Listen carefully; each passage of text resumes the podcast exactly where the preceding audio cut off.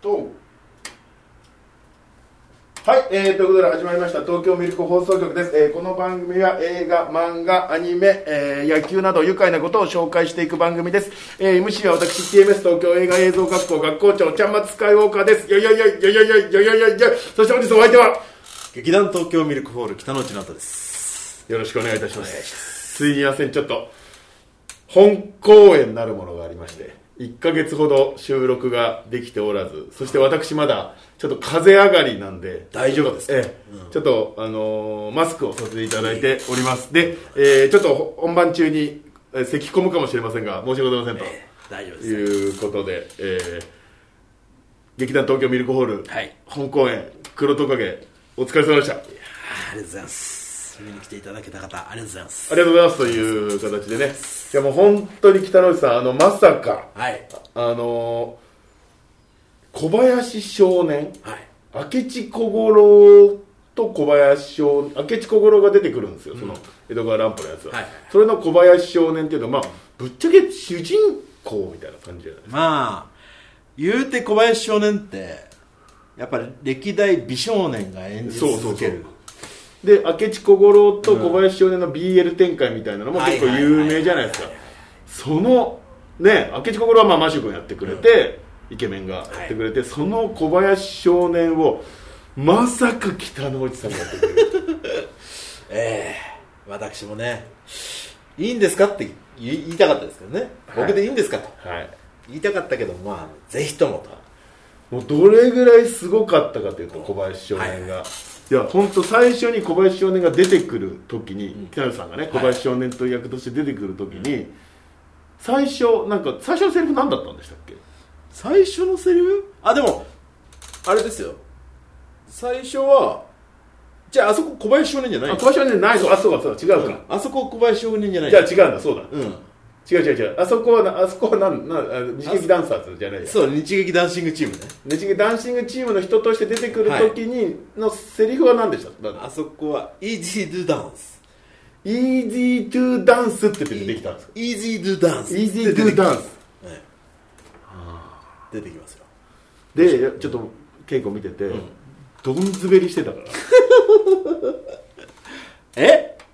あこれはまずいと滑ってると滑りまくってるとそれをやっぱもうね本当に TRF のメンバーとかが言う言える言うじゃないと言っちゃいけないやつじゃないですかそうですねええ DJ こうしか言っちゃダメ DJ こうしか言っちゃいけないやつをテンション高めで入ってくるから、まあマジつまんないですようわーで俺たち稽古終わりに「いや北野さんマジあそこつまんないです最初、ええ最初マジつまんないんで、なんとかしてください」って言いましたよね、はいきイ伺いーまジーしトたゥースタンスだけだとつまんないから、なんとかしてくださいって言って本番どうやって仕上げてきたか教えてくださいよ Easy do dance って言ってからはあのフォーンフォーンっていう DJ のボタンあるじゃないですか、はいはいあれあれを入れましたいちょっとじゃあ流れでやってもらっていいですか Easy to dance! パーンパパパーンパーンあれさないっていう。爆 笑いやいや、そんな受けてた記憶ないんですけど。でもう自分の中で爆あ笑爆笑。めちゃくちゃおもろくなってるそうなんですか、はいありがとうございます。あそこからもう一気にフルスロットルで入ってくるから、なおと北の内フルスロットルだったから、もうそっから一気に2時間かけなく駆け抜けてましたねいや、よかったですよは。僕はあの滑ってるって言われた時にもう絶望しかなかったですかそうなんですあのーあそこみんな見てないんでちゃんと、うん自分のことばっかりなんあでそうですねええうんここここそういうとこ重要だぞと思って、ら。うんうん。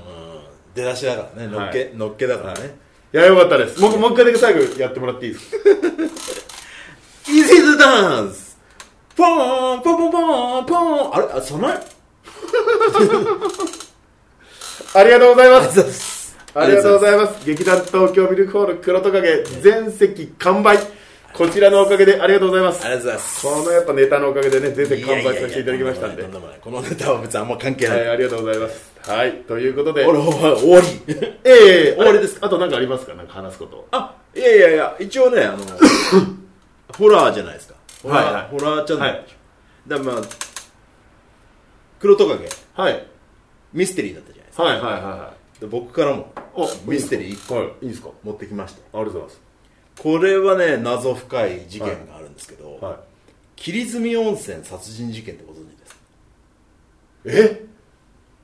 霧積温泉殺人事件全然わかんないですこれね、あのー1970年ぐらいには実際に起こった事件なんですけど、はあのーある女性が霧積温泉に一人で行っいて、霧積温泉ってどこにあるんですかえっとね、群馬県から群馬県群馬だったかなかなだった、うん多分群馬あっちの北関東の方ですねうんそうです、はいはいそうですでえっとの山の中に一軒温泉宿があって、はでそれが秘境温泉っつって結構有名で、はあのー人間の証明」って映画あったじあゃあないではいすか松田はいはいは優作いはいあれの舞台になったりえしてるー、ところなんですけど、まあ、ある女性がそこに向かって、うんでそこから帰ってくるときに、えー殺されちゃったってあいうあ実際の事件なんですけど、はいこれめちゃくちゃ謎が深くて、そうはあのーまず一個いいですかその霧積温泉の場所をい場所あ皆じさんゃあにさっき言ってたやつですね、だからちょっと待ってくださいねちょっと一回よよよこれかなそれじゃないです、ね、こっちだそっちですはいはい霧積温泉ってここに金刀館っていうのがあるんですけど、はいこれちょっと下にスクロールできたりしますねティアあ軽井沢の近くですねそうですねはでここに横川駅ってあるんですけどい横川ああはいはいはいはいここはいはいで、はいはいこの横川駅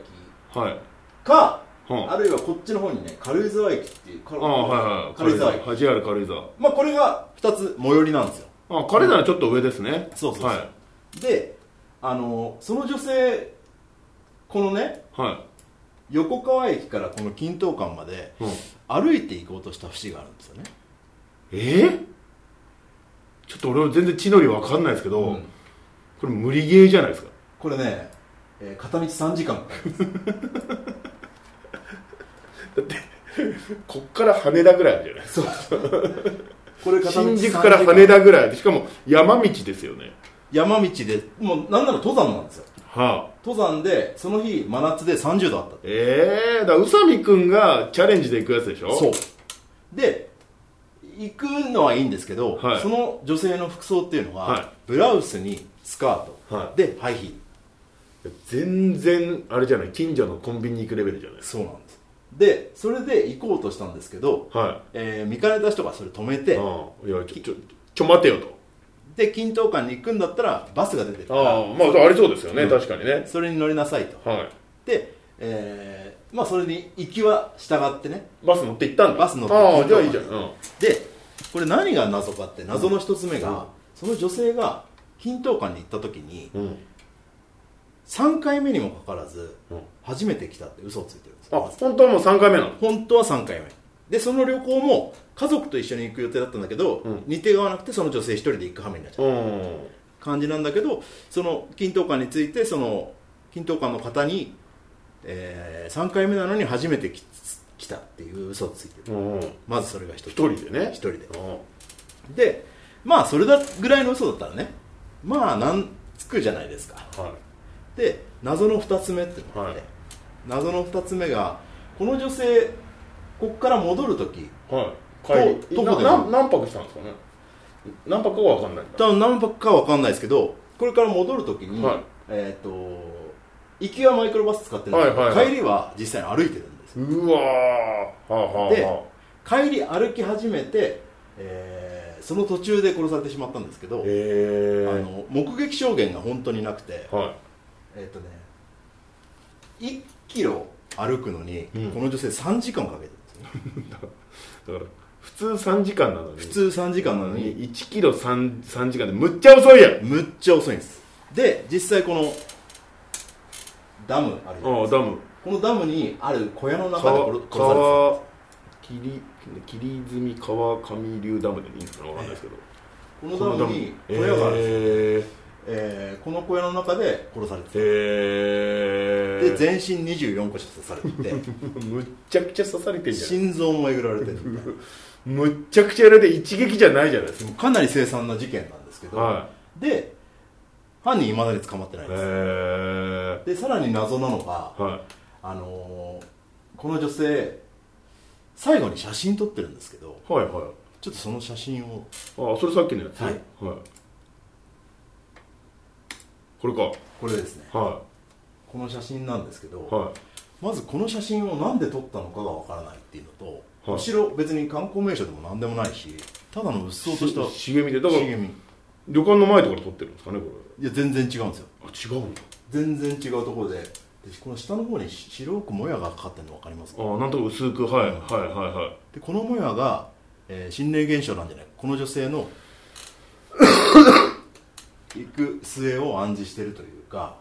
で誰が撮ったのかも分かんないですなんでじゃあこの写真はあるんですかカメラに残ってたさあの殺害現場にカああそういうこメとラかが残されててあこの女性のカメラの中にそうこれが最後に撮った写真真怖っでですねこれあのこの事件って、えーまあ全然誰が犯人だか分かんなくて、えーまあ、一人ねこの最後の写真を撮ったのは自分だって言って警察に来たああ人がいるんだ男がいるんです超ウルトラ重要参考人じゃない超ウルトラ重要参考人なんですけどその人が、えーその人が釣り人ででそのとたまたま通りかかったこの人に撮ってくれって言われ頼まれてシあャそういうッタことーをな切りんだまあしたそういう経緯があったはいそうでその人その警察に行った時に自分は世田谷に住んでる何々っていうものだけどうんうんうんこの女こ性がのこのニュースを見てうんこのニュースを新聞で知って、えー嫉妬してきたああ釣り人のおっさんがねそうはいはいはで世田谷に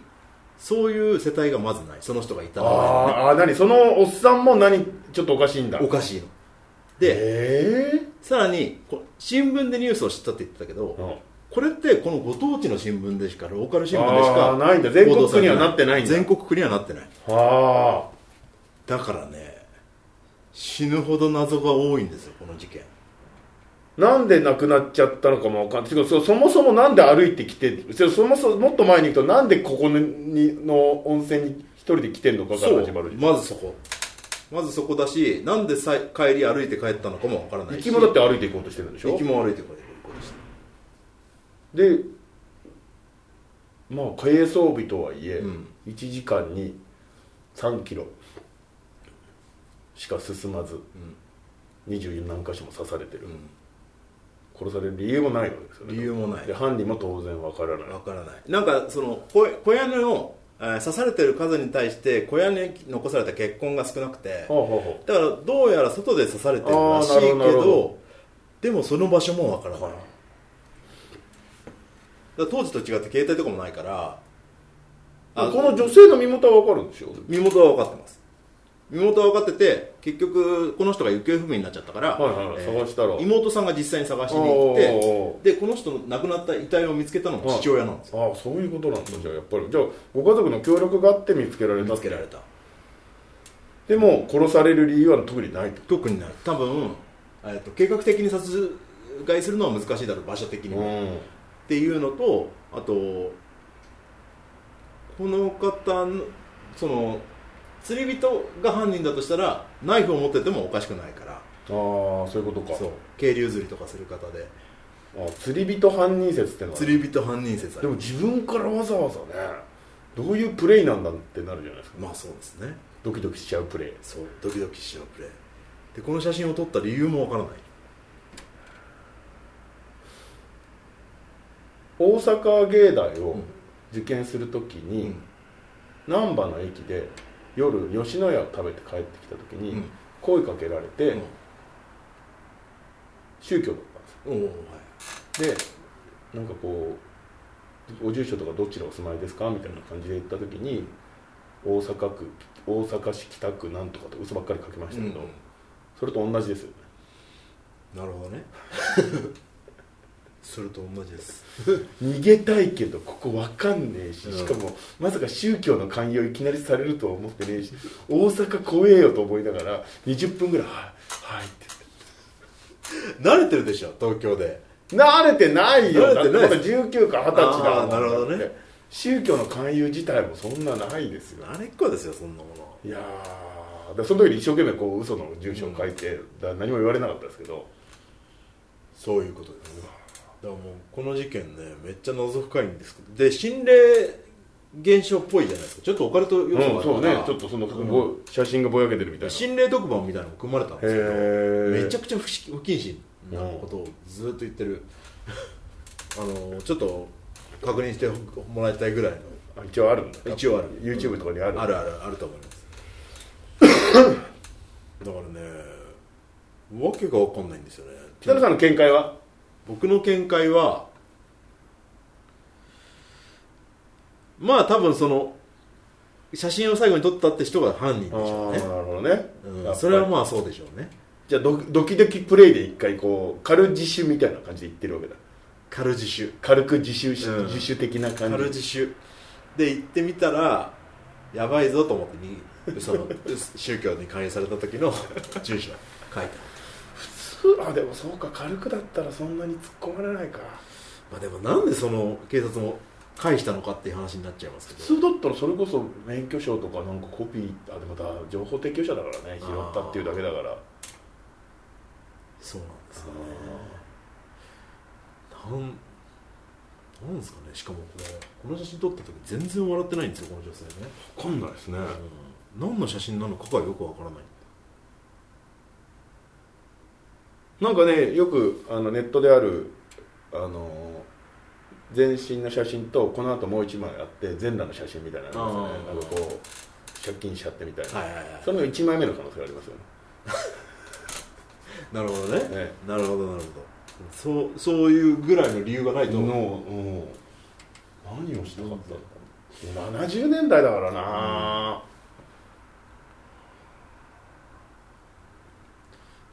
そうなんですよいや怖いですねチャームさんぜひ調べて、はいわかりましたじゃあちょっと私の方でもちょっと調べさせていただきますということで、えー今回はこちらで、えー一回ちょっと終了という形にしたいなありとがとうございます思っておりますありがとうございますじゃあぜひねこれでもう時効でしょもう時効は過ぎてもう50年前ですからねそうですよね、だからねだからあとはあとは誰がでも出てこないのかもう犯人いやもう出てこないと思いますよ多分あもう生きてるかどうかもわかんないですからねそうですよね、50年前だもんね、そうかじゃあしょう がないでも行ってみたいですねこの霧雲温泉自体はね行ってみたいんですよ本当にね雰囲気もいいしすごい歩歩いていきたいですよね3時間をかけて行ってくれ歩いて行ってみたい わかりました、じゃあぜひちょっと頑張っていきたいと思いますあのー今回からあのテーマソングが決まりましたんでこちら流しておきますこれはなんてバンドですか十条というバンドの玉砕になりましたんで玉砕いい名前ですね玉砕いい名前です、はい玉砕人生ですよ玉砕な人生なんで僕たちはいじゃあということで、えー東京ミルク放送局では、えーお便り等お待ちしておりますえっ、と感想はね、えー X やってますんでえーシャープミルク放送局で感想をつぶやいていただければなんかこんな事件を追ってくれとかそういうのもあればね、えーご紹介できればなと思いますんで今回は霧積み霧積み事件温泉事件、ぜひ皆さんもちょっと調べてみてくださいはいということで、えーそれではまた次回よろしくお願いいたしますバイバイキーンまたねーはい